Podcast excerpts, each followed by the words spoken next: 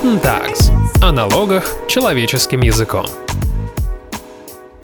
Приветствуем вас, дорогие слушатели! В эфире подкаст Guten Tax и его ведущий Алексей Савкин. Мы все знаем, что чистосердечное признание смягчает наказание. Это правило работает и в налоговой сфере. Верховный суд недавно решил, что последствия для компании, которая работала с фирмами-однодневками, зависят от ее раскаяния. Таким образом, суд полностью поддержал налоговую службу, которая ровно то же самое еще в марте указала в своем информационном письме. Теперь, кроме письма налоговиков, есть еще и постановление Верховного суда. А это значит, что так и будет складываться правоприменительная практика. Чем это обернется для бизнеса? Бизнесменов? Ответ на этот вопрос мы будем искать вместе с партнерами юридической компании Tax Advisor Дмитрием Костальгиным и Алексеем Яковлевым. Здравствуйте, коллеги. Всем привет. Всем привет. Давайте для начала, для тех, кто не в теме, все разложим по полочкам. В 2017 году в налоговом кодексе появилась статья 54.1, которая должна была установить четкие критерии, которые позволяют отличить налоговые злоупотребления при сделках с фирмами-однодневками от нормальных хозяйственных операций. Дмитрий, расскажите, пожалуйста, почему этого оказалось недостаточно? Зачем появились еще вот эти вот письма, решения? Объективно говоря, 54.1 НК вообще не добавила никакой ясности ни для налогоплательщиков, не кажется, и для самой службы, да, потому что до этого существовал э, и существует, кстати, пленум 53 а Высшего арбитражного суда 2006 года, которому в этом году аж 15 лет уже исполнится. И он-то занимал э, там порядка 7-8 страниц, а статья 54, ну, объективно, это там 3-5 абзацев от силы э, сутевых, из которых очень мало что следует. Поэтому глобально служба пыталась прежде всего для себя и для своих линейных подразделений э, сформулировать методологию, как единообразно будет действовать служба. Да? В первую очередь все-таки это письмо направлено на а, сотрудников налоговой службы. Понятно, что, безусловно, то, что написано в письме, влияет и на налогоплательщиков, но базовая цель была такая. Поэтому Поэтому, безусловно, появилось такое обширное письмо, которое именно определяет методологию. Понятно. А вот вся эта история о деятельном покаянии тянется еще с прошлого года. В марте ФНС выпустил своим разъяснением, что в нем было указано. Алексей, расскажите, пожалуйста, простыми словами, что было в этом письме налоговой службы. Ну, если мы говорим про мартовское письмо налоговой службы, которое все-таки в этом году появилось, оно, конечно, не про покаяние, не про раскаяние. Оно появилось как ответ на вопрос, что если налогоплательщик все-таки взаимодействовал с однодневкой, купил какие-то товары, работы, услуги. Вот, ну, случилось так. И, как правило, на однодневках формируется или формировалась какая-то непонятная наценка. То есть не просто так они появлялись, да, а когда, по мнению налоговых органов, что-то происходило с ценой. Вот она вырастала на вот как раз этой однодневке. И возникал вопрос, что если налогоплательщик попался на работе с однодневкой, он вообще теряет право хоть в какой-то сумме принять вычет или расходы? Или если товар все-таки приехал, работы были оказаны, то все-таки на что-то он имеет право претендовать. И в связи с этим как раз возник вот такой термин налоговая реконструкция. Кстати, по старой практике, уж по налогу на прибыль точно налогоплательщик мог бы претендовать на то, чтобы по рыночным ценам, например, да, взять в расходы приобретенные товары, работы, услуги. А по 54.1 начала формироваться практика и подходы налоговых органов, зачастую в проверках, например, были такие, что да нет никакого права тогда у налогоплательщика на вычеты расходы в какой-либо сумме. То есть товаров как бы нет. Хотя иногда не было даже спора о том, что что-то все-таки налогоплательщик купил. И ФНС попыталась в этом письме, ну, как-то каким-то образом обставить вот эту налоговую реконструкцию рядом условий. И друг Другое дело, что получилось это не очень хорошо. А что это имеется в виду такое налоговая реконструкция? Поясните. Ну, допустим, понятно, что товар был, но налогоплательщик показывает как основание для приобретения этого товара договор с однодневкой и заявляет цену, там, не знаю, 300 рублей. А налоговый орган говорит, а вы знаете, значит, я в ходе проверки установил, что на самом деле вот эта однодневка, ваш контрагент, купил этот товар за 100 у производителя, либо импортировал. Поэтому на самом деле цена 100. Поэтому какие налоговые последствия мы должны применить к налогоплательщику, который купил? Вообще нет расходов. Вообще нет 300, которые он себе в базе отразил, как уменьшение налоговой базы. Или все-таки реконструировать, то есть реконструкция — это отбрасывается искаженное содержание и находится реальное содержание операции. И вот как раз на основании реального содержания операции и должны начисляться налоги. Поэтому вот реконструкция — это именно докапывание до реальной операции, до сути, до сути. А откуда вообще взялся этот термин «деятельное раскаяние» или «покаяние»? Как он пришел и что он означает, Дмитрий?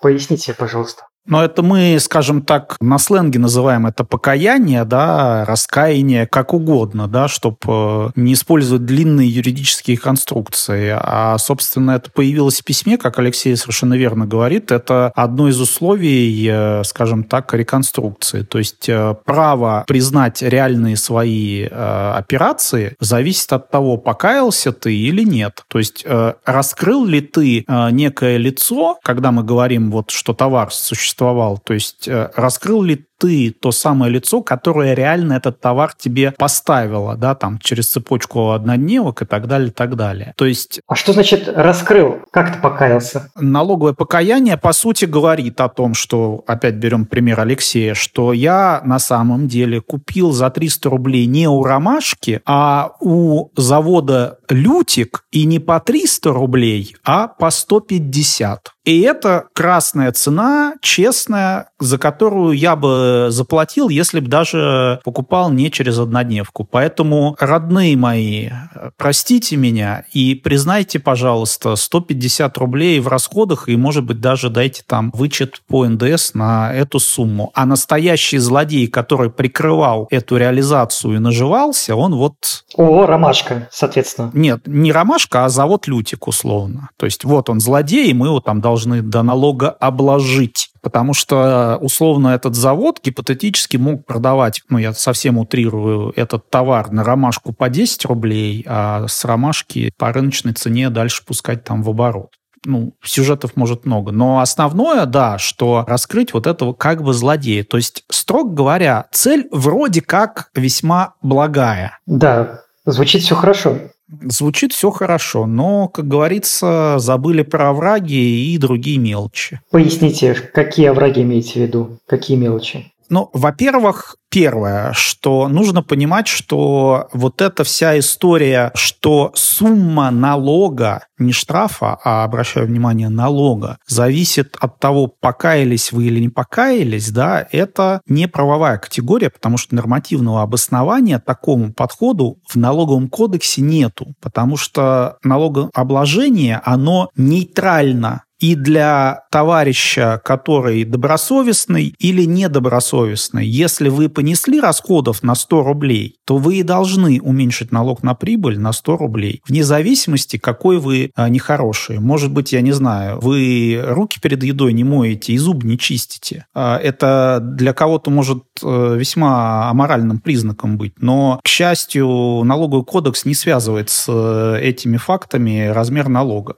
Хотя, ну, в наше время нельзя ничего исключать, тем не менее. И, по сути, это вопрос политический. И выбор впал именно на такую конструкцию. То есть мы будем максимально поражать в правах недобросовестных товарищей, да, а, отдельно, наверное, стоит обсудить, как определить добросовестного от недобросовестного, но тем не менее, мы будем максимально их поражать в правах и максимально будем причинять им ущерб. То есть вплоть до того, что э, такой механизм приводит к банкротству этого недобросовестного товарища, потому что реально он потратил там 100 рублей, а ему говорят, мы тебе налоги посчитаем, как будто ты не потратил, и неважно, что у тебя уже там ни маржи не хватает, ни денег нет. Ну, банкротимся, присаживаемся, если сумма позволяет э, присесть по уголовной статье, и это здорово, это очистит рынок от таких вот злодеев. Вот, э, видимо, у архитекторов этой концепции мировоззрение, оно такое. Дмитрий, э, вот вы сказали, мы будем максимально поражать в правах недобросовестных товарищей и причинять им ущерб. Так вот с моей точки зрения, с точки зрения обывателя, так и слава богу. Так э, почему, судя по всему, вы как-то против этой конструкции? Вот, Дмитрий, позиция понятна. Алексей, вы за эту конструкцию или против? И почему? Дмитрий уже отметил, что речь же идет о том, чтобы доначислять, то есть размер налоговой обязанности определять в зависимости от поведения налогоплательщика. Причем...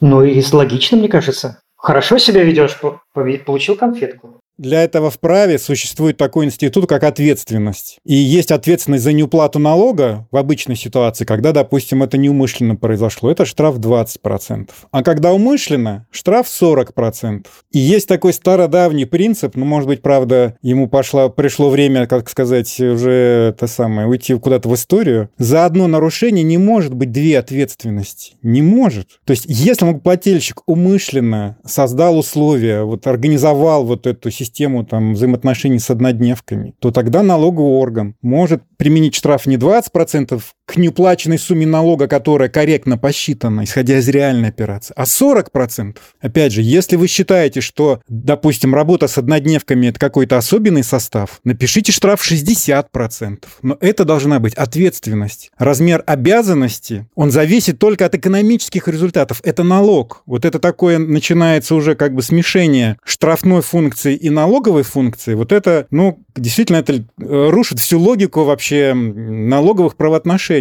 То есть то, для чего налоги берутся и как они взимаются. Поэтому, да мы не против, наверное, в целом, как даже граждане своей страны, чтобы наказывали налогоплательщиков. Просто если это ответственность, так это ответственность, это штраф тогда должен быть. Если это обязанность, вы считаете обязанность так, как об этом говорят экономические результаты. Если был товар и красная цена ему 100, а не 300, ну, значит, на 100 надо ориентироваться. Вот, вот о чем идет речь. О подмене понятий. Коллеги, а можете, пожалуйста, привести какой-то интересный пример, какое-то громкое дело, когда компания погорела на работе с однодневками и пыталась спастись вот с помощью этой конструкции? Дмитрий, есть такой пример? Так сказать, известное дело, как его, консерв молоко, да, Кузбасс консерв молоко. Кузбасс консерв, да, Кузбасс консерв молоко, которое, в общем-то... Это вам известно, специалистам, расскажите про него в трех словах. Пару слов про него, что это как раз в более-менее э, не сильно людоедские времена это дело проскочило, то есть в прошлом году, потому что тогда еще не было никаких покаяний и раскаяний, придумано и выдумано. Поэтому компания, в общем-то, смогла доказать, что да, если она и виновата, то налоги с нее должны были быть взысканы в том размере, как если бы она не использовала вот эти фирмы однодневки и так далее, и так далее. И Алексей совершенно верно говорит, речь-то про законность. А подмена вот этими странными резиновыми конструкциями, ну вот, ну хочется его как-то наказать, давайте мы вот здесь вот глаза закроем, что там э, на самом деле это ответственность, и как бы э, словесами напишем, э, что вот он не покаялся, и мы его накажем. Но здесь, раз, так сказать, углы срезали, там, ну, в принципе, как вот мы иногда шутим между собой, да, а пытки можно применять к таким налогоплательщикам, но они ж недобросовестные. Зато, так сказать, ему на пузо утюг положим, он сразу и расскажет, кто, где, когда реально э, товар этот там ему отгружал и был ли товар. Зато будет эффективно. Страшные вещи вы говорите. А скажите, а кто-то уже смог деятельно раскаяться после вот письма ФНС? Есть такие примеры, Алексей? Я, конечно, не слышал, чтобы это как-то происходило в массовом э, режиме. И, опять же, письмо говорит не про раскаяние, все-таки, да, так как мы такой звучный термин придумали. Вот, э, речь идет о том, чтобы были раскрыты параметры настоящей операции, которая имела место чтобы, ну, как бы налоговый орган, ему было понятно, от кого же на самом деле, не, не у Ромашки, а у Лютика, да, были куплены товары. И тут, конечно, интересно, что вот это письмо ФНС, оно вообще предлагает бремя доказывания вот этих параметров операции полностью, в общем-то, возложить на налогоплательщика. Пусть налогоплательщик доказывает. Удобно. Очень удобно, тем более это так очень интересно выглядит на фоне того, что налоговые органы на сегодня обладают довольно внушительным списком различных информационных ресурсов для того, чтобы и по цепочке расчетов посмотреть, как прошли деньги, и по цепочке вообще транзакций, потому что декларации по НДС у нас каждую счет-фактуру включают в себя. Допросить кучу народу, причастных, непричастных, значит, к этим операциям, выйти на осмотры посмотреть. То есть получается, что налоговый орган при таком раскладе может сказать, знаете, я что-то сомневаюсь, что вот ваш контрагент мог выполнить. А теперь, а ну-ка, докажите ко мне параметры реальной этой операции. Пока, пока, к счастью, я не слышал, чтобы это выросло именно в такую тенденцию, потому что на самом деле как раз материалы налоговой проверки во многом и, в общем-то, раскрывают всю картину. Как э, дальше по цепочке расчетов и там движения товаров все происходило. И налогоплательщику на самом деле, если проверка нормально проведена налоговая, и он действительно ему прилетело за работу с однодневками, да там все есть. Там ничего раскрывать дополнительно уже не надо. Поэтому действительно, тогда, а что же нужно, чтобы вот это покаяние случилось? Встать действительно там на колено, или, может быть, на два, и как-то публично, может быть, о чем-то заявить. В чем, в чем смысл тогда... Дмитрий же рассказывал,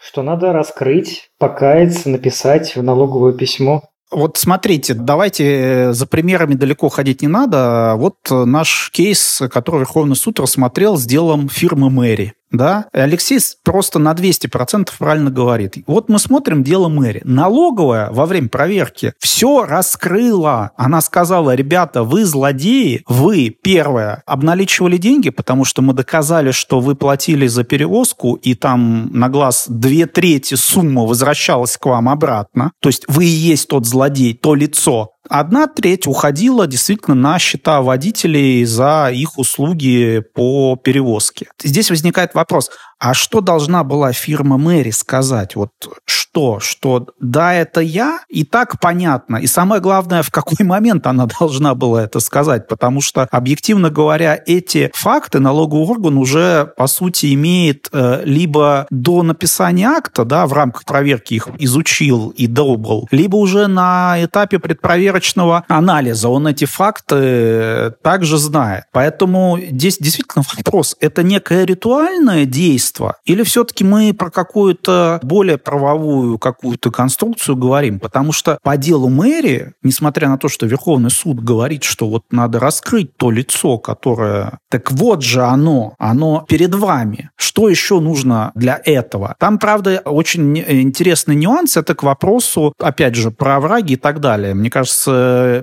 про это стоит сказать и обратить внимание. Именно кейс фирмы Мэри это ярко подсвечивает. Смотрите, как я уже сказал, налоговая доказала, что на счета водителей упало около 100 миллионов с лишним за три года. И какой подход у налоговиков у Верховного суда? То есть э, раскрыли, что условно 200 миллионов обналичивалось, возвращалось, а 100 получено реально сотрудниками, водителями. И компании говорят, налоговые последствия у вас следующие. Мы вам эти 100 миллионов в расходах по налогу на прибыль не признаем. Почему? А потому что вы честно нам не рассказали, вот в этих 100 миллионах рублей полученными водителями, это прям их, их деньги или не их деньги? Отдельный вопрос, как это вообще с точки зрения налогоплательщика, как бы нужно подтвердить, там, гарантию написать, да, но, строго говоря, на этот вопрос налоговый орган может получить ответ в рамках проверки, допросив водил. Но неважно. И тут интересная развилка. Если признать, что эти 100 миллионов рублей – это выплата заработной платы, то вообще-то налоговые последствия следующие, что 30% от этой суммы – это страховые взносы в разные фонды, да? Мы же зарплаты платим 30%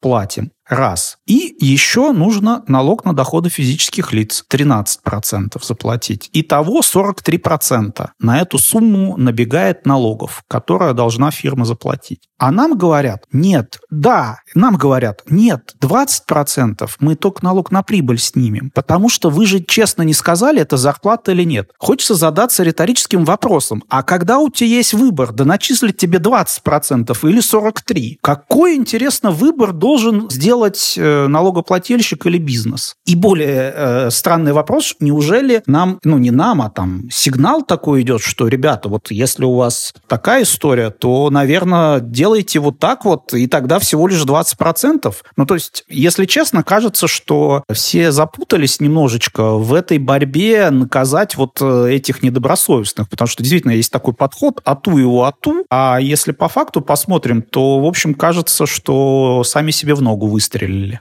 Ну да, мне тоже кажется, что в подобной ситуации никакой налогоплательщик, тем более вот в деле мэри, там вообще-то ну, обвинили налогоплательщика в том, что он организовал, по сути, вот эту схему и там частичное обналичивание. То есть какой налогоплательщик в здравом уме согласится, что да, было, туда вот перечислял, контролировал, ну тут прилетит же уголовная ответственность и не только, может быть, за налоговый состав в таком, при таком раскладе, какая-нибудь банковская деятельность там незаконная или там еще что-нибудь. Поэтому ожидать, что это работающий механизм вообще, мне кажется, не приходится. Я бы еще про дело фирма мэрия еще важный комментарий сказал вот обратил на него внимание, что в Верховном суде вообще не присутствовали представители налогоплательщика. Ну, это распространенный подход, когда почему-то на заседании высшей судебной инстанции не приезжают представители организации. В то же время ведь Верховный суд начал оценивать, ну, скажем так, поведение этой организации, как она себя вела там как-то вот в налоговом контроле, что-то там она не договорила. Причем вроде бы ранее эти аргументы судами как-то не рассматривались.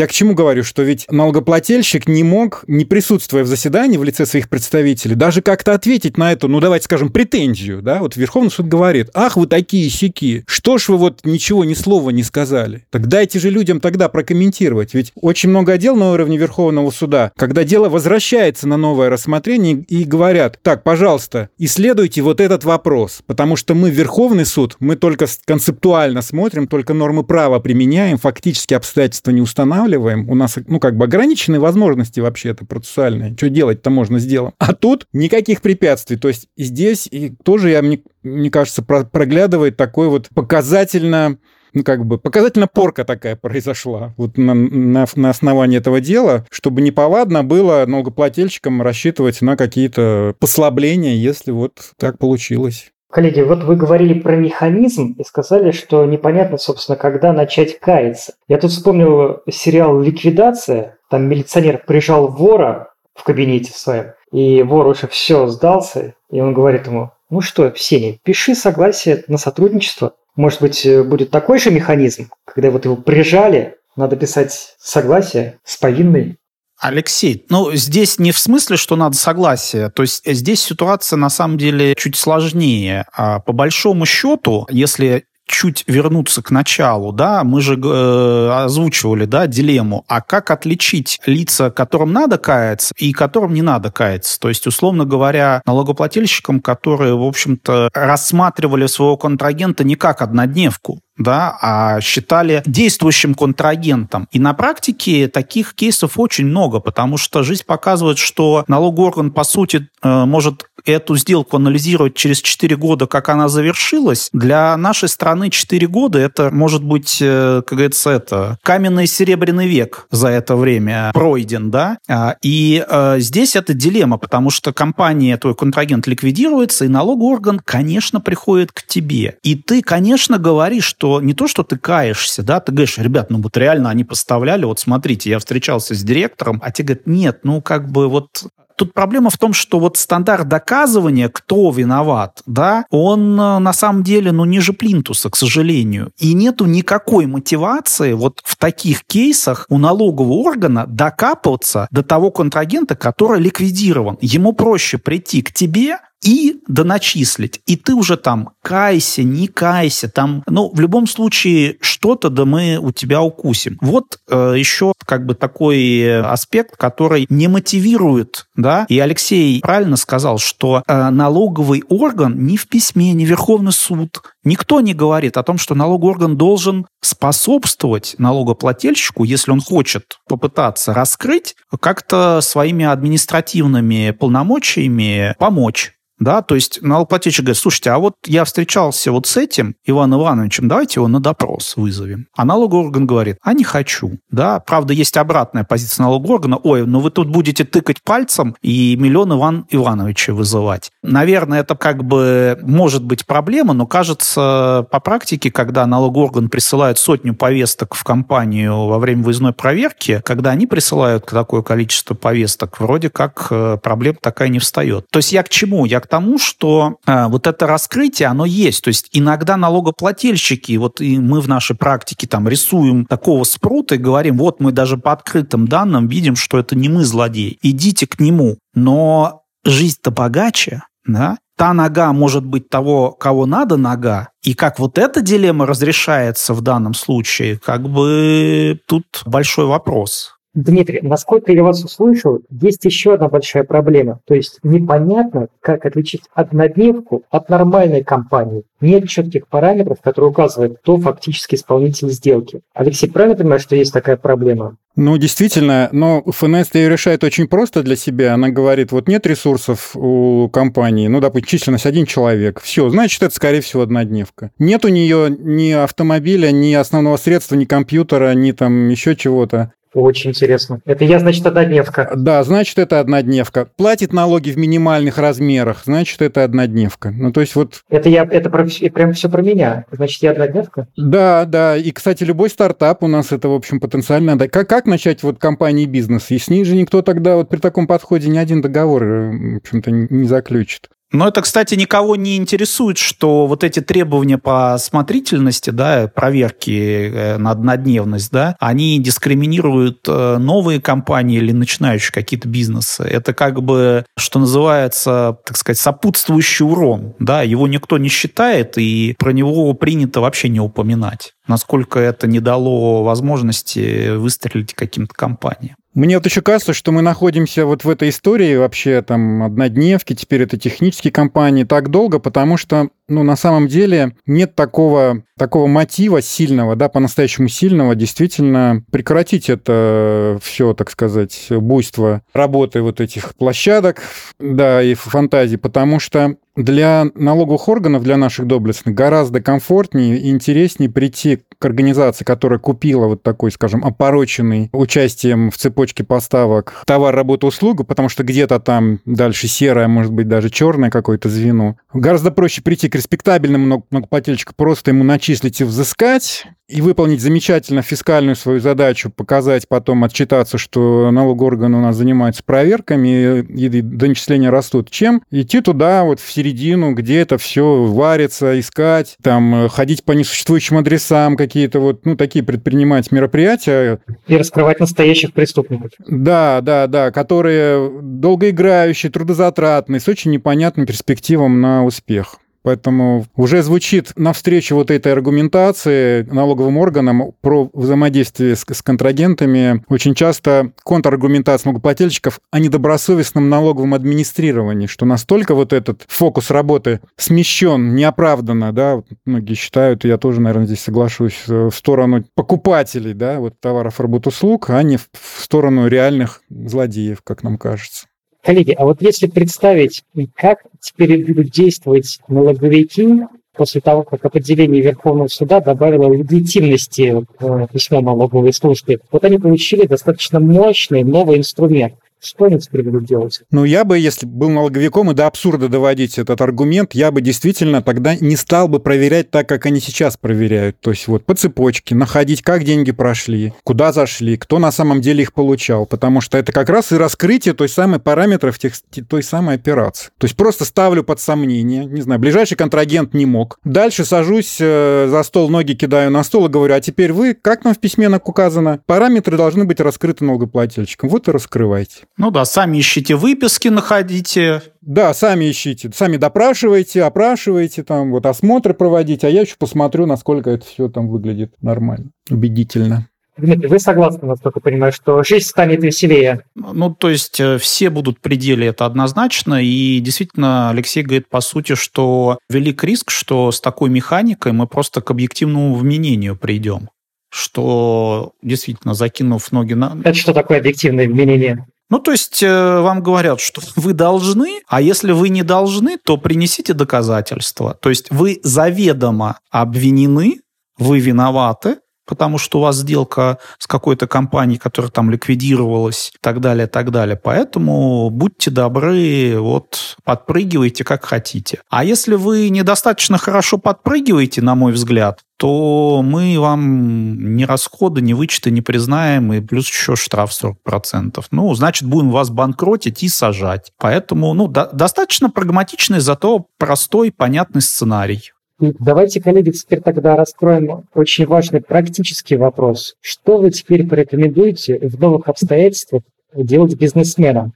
Не знаю, там, тщательно проверять контрагентов, выделить на этот какой-то ресурс что-то еще сделать. Вот, в общем, как подстелить соломки? Ну, скорее, я бы, наверное, вот на двух направлениях сконцентрировался, что действительно еще раз проверить, э, нет ли э, дыр в бизнес-процессах по проверке контрагентов, да, и фокус все-таки на то направлял бы, что не просто запрашивать там устав и приказ о директоре, да, а все-таки как-то проверял именно наличие там активов и каких-то ресурсов, в том числе привлеченных данных, насколько это возможно, если контрагент это вообще раскроет. И второе важное направление, которое, к сожалению, часто там, средний, по крайней мере, бизнес э, упускает, это во время проверки быть проактивными. Не сидеть, сложав ручки, э, ждать, когда мы получим акт проверки а, или решение, и потом мы будем бороться, да, а уже во время проверки, понимая, что налоговый орган там смотрит в определенных контрагентов, например, они ликвидировались, проверить ваш пакет документов по контрагенту. А если действительно уже проблемы достаточно серьезные, ходатайствовать перед налоговым органом, чтобы он вызывал таких-то лиц, с которыми вы контактировали на допрос, чтобы истребовал документы, например, у других юридических лиц, которые э, вы считаете реальными исполнителями, и так далее, так далее. То есть э, исходите из того, что, к сожалению, налоговый орган не мотивирован находить реального поставщика услуг, поставщика товаров, либо исполнителя работ. То есть в редких случаях, вот как в деле фирме Мэри, э, удается раскрыть, что это, собственно, сам налогоплательщик в пользу себя услуги оказывал. Но это не сильно большой пласт таких дел. Поэтому упор, скорее, я бы сказал, э, должен вот э, в этом направлении быть. Алексей, можете добавить что-нибудь, как предпринимателям обезопасить себя? Я бы еще рекомендовал как-то по возможности фиксировать все-таки историю нахождения контрагента, как вы встретились, как у вас завязались отношения, как они замечательно или не очень продолжались. Не знаю, как при... Вот у нас в одном из дел, когда мы защищали один завод по обработке ценных металлов, вдруг оказалось, что вот фотографировались машины, которые въезжали на территорию завода. Я потом, кстати, на этой почве обращал уже внимание, что на некоторых таких сложных работах тоже и бывает и видео, и фотофиксация. На стройке, например, да? И тогда, может быть, будет зафиксировано, что вот строители от такой-то организации там присутствуют и так далее. Это то, что как раз раз э, наполнит э, жизнью вот реальную хозяйственную операцию и поможет доказать, что, ну, по крайней мере, для вас, как для заказчика, как для покупателя, ну, не было повода даже сомневаться, что ваш контрагент выполняет перед вами обязательства, и это тот самый реальный контрагент, с которым вы взаимодействовали. Да, банально вот э, пропускная система может иметься, да, и главное, чтобы она работала. Если определенные привлеченные сотрудники там на аутсорсе через подрядчика входят на территорию или в помещение отмечаются, это тоже хорошее доказательство факта реальности, да, скажем так. Я на многих семинарах и конференциях рассказываю случаи, когда вот такого работника нерадивого в пьяном виде, подрядчика, который работал на территории завода, задержала охрана, заактировала, что вот в пьяном виде проходил такой сотрудник, и вот это в том числе помогло в свое время в одном деле доказать, что действительно подрядная организация выполняла на территории большого завода а, ремонтные работы на путях железнодорожных. Таким образом, э, водка не всегда вредит производственному процессу. На этом э, радостной ноте я все-таки предлагаю завершать наш выпуск. Сегодня мы разбирали сложную и важную для бизнесменов тему, как налоговики могут наказать за работу с однодневками и можно ли это наказание уменьшить. С нами в студии были партнеры юридической компании Tax Advisor Дмитрий Костальгин и Алексей Яковлев. Спасибо нашим экспертам за разговор и спасибо вам, дорогие слушатели, за внимание. Всего хорошего и будьте здоровы. Всем пока. Всем пока.